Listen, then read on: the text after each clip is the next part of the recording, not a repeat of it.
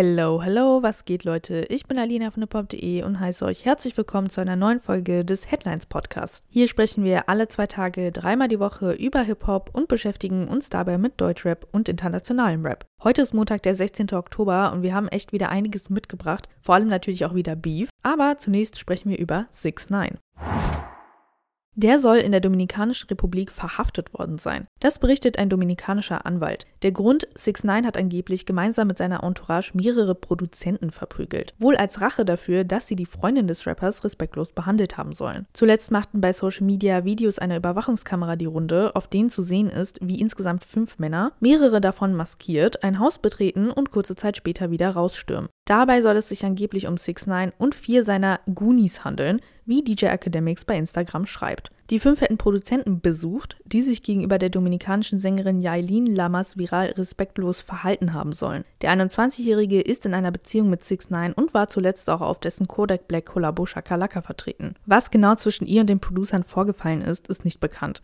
Besagte Produzenten teilten kurz darauf ein Video von ihren Blessuren, während im Hintergrund Blaulicht zu sehen ist. Der dominikanische Anwalt Felix Humberto Portes Núñez ließ seine knapp 144.000 Follower bei Instagram kurz darauf wissen, dass 6 9 angeblich aufgrund des Angriffs verhaftet worden sei. Portes behauptet, 6 9 hätte versucht, mit einem Privatjet das Land zu verlassen, sei aber noch am Rollfeld von den Behörden gestoppt worden. Insgesamt seien zwei Männer von 6 9 und seiner Crew verletzt worden, heißt es in dem Post. Der 27-Jährige befinde sich derzeit noch im Polizeigewahrsam in einem örtlichen Gefängnis.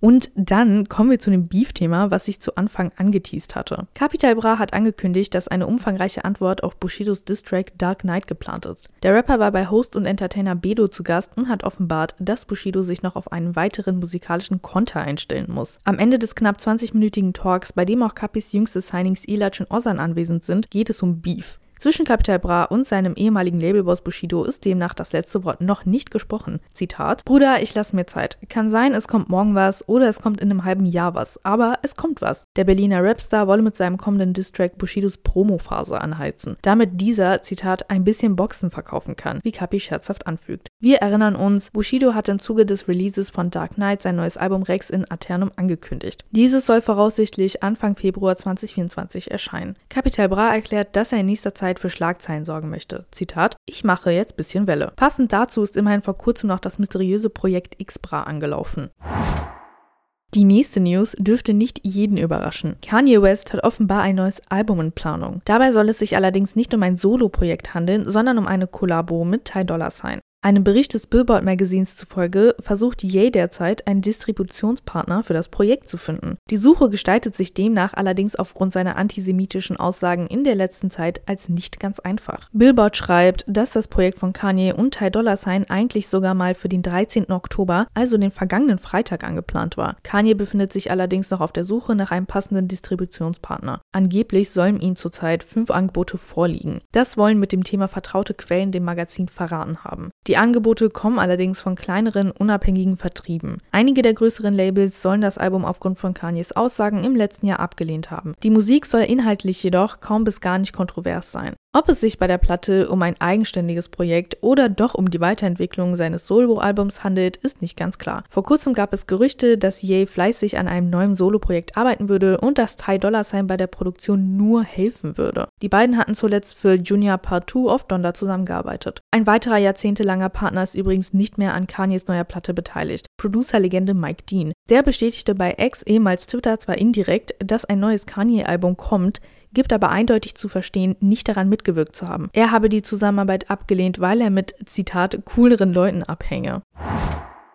Wie die meisten mitbekommen haben dürften, sind die Ermittlungen im ungelösten Mord an Tupac dieses Jahr wieder ins Rollen gekommen. Nachdem vor kurzem ein Verdächtiger verhaftet werden konnte, über 25 Jahre nach der Tat, wird nun auch über P. Diddy's Rolle im Fall diskutiert. Jetzt meldet sich Tupacs Bruder Mo Preem Shakur zu Wort. Er will sich vor einigen Jahren mit Diddy persönlich unterhalten haben. In einem Auftritt bei dem Talkformat The Art of Dialogue spricht Mo Preem Shakur über ein Telefonat, das er mit Diddy geführt haben soll. Diddy habe ihn in den frühen 2000ern angerufen, um klarzustellen, dass er nichts mit dem Attentat auf Tupac zu tun habe. Laut Mo Preem Shakur sagte Didi damals zu ihm, Zitat, ich weiß, wer du bist, aber wir haben uns noch nie getroffen und ich wollte dich einfach Mann zu Mann anrufen, um dir zu sagen, dass ich nichts mit dem Tod deines Bruders zu tun habe. Mo Preem Shakur habe sich daraufhin für das Telefonat bedankt, Didis Worte jedoch nicht komplett für bare Münze genommen. Der Bruder von Tupac habe ihm darauf klargestellt, dass, Zitat, die Wahrheit noch ans Licht kommen müsse. Was war der Grund für den Anruf? Laut Moprim Shakur ein ausführlicher Artikel der LA Times, in welchem Diddy der Beteiligung an Tupacs Mord beschuldigt wurde.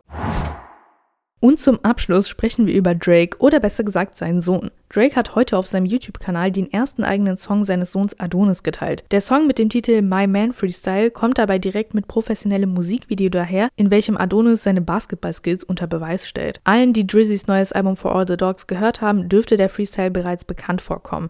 Ein Ausschnitt des Tracks war bereits am Ende vom Song Daylight zu hören. Das Ganze wurde jetzt als eigenständige Veröffentlichung gedroppt, wohl zur Feier des sechsten Geburtstags von Adonis am vergangenen Mittwoch. Wer reinhören möchte, dem stehen alle Optionen offen. Der My Man Freestyle ist auch bei den Streaming-Anbietern wie Spotify hörbar, wo Adonis jetzt sogar seine eigene Artist-Seite hat. Und damit verabschieden wir uns für heute und hoffen, dass ihr wieder einiges mitnehmen konntet. Schaltet gerne wieder am Mittwoch ein, wenn es neue Updates gibt und schaut auf unserer Website und auf unseren Socials nach mehr Details und News.